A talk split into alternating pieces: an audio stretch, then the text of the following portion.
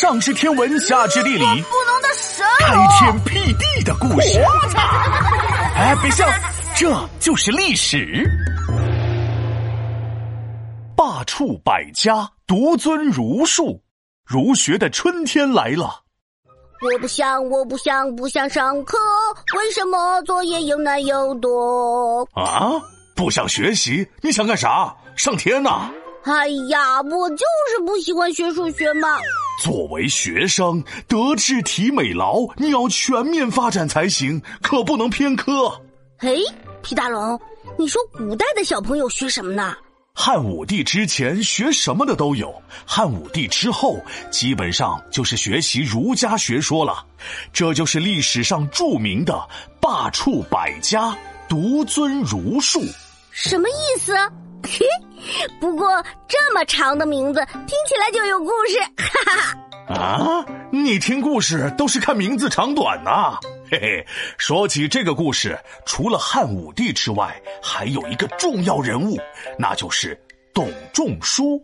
董仲舒从小就崇拜孔子，努力学习春秋，来把儒学研究，专心坚持了几十年，只爱学问不爱钱，所以得到大家的尊重，大家都拜他为师，认为他比肩孔孟。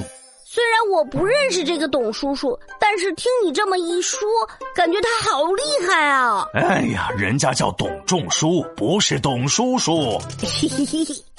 不过，董仲舒确实是个大牛人。你还记得秦朝焚书坑儒的故事吗？那时候儒家学说受到了重大打击，而汉朝建立后推崇的是道家学说，儒学还是没有受到重视。这时候，董仲舒站了出来，重新系统的整理了儒家经典。那他就是儒学的推广大使喽？嘿嘿，差不多。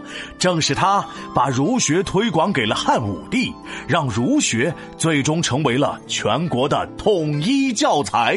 他是怎么打动汉武帝的呀？汉武帝是个理想特伟大、抱负在天下的人。为了实现自己的治国理想，汉武帝举办了一次全国文化人选拔大赛。当时很多人都讲了自己的治国理念，但汉武帝都不太满意。直到第一百零八号选手董仲舒站上了舞台，耶！仲舒，仲舒最爱读书，儒家之首，掌上明珠。面对汉武帝，董仲舒开始了他的表演。皇上您好，我是儒家学说的代表，我叫董仲舒。哦耶！嘿嘿，我觉得百姓追逐利益就像是水往低处流一样，是很正常的现象。但是水多了，不用堤坝围起来的话，就会引发洪灾。所以我们要用儒学来做这个堤坝，让全国百姓都学习儒家的经典，用仁义来教化百姓，用礼来节制人民。这样的话，孩子孝顺父母，兄弟彼此礼让，百姓爱戴君王，天下一定变强。哈哈哈哈哈！说的太好了。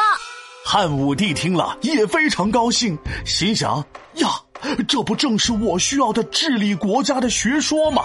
于是当场就 pick 了董仲舒。后来，在董仲舒和汉武帝的共同推动下，儒学变成了全国统一教材，并且也成为了未来两千多年中国传统文化的正统和主流思想。皮大龙敲黑板，历史原来这么简单。罢黜百家，独尊儒术，武帝仲舒想到一处，推行仁政，天下和睦。封建思想就此稳固。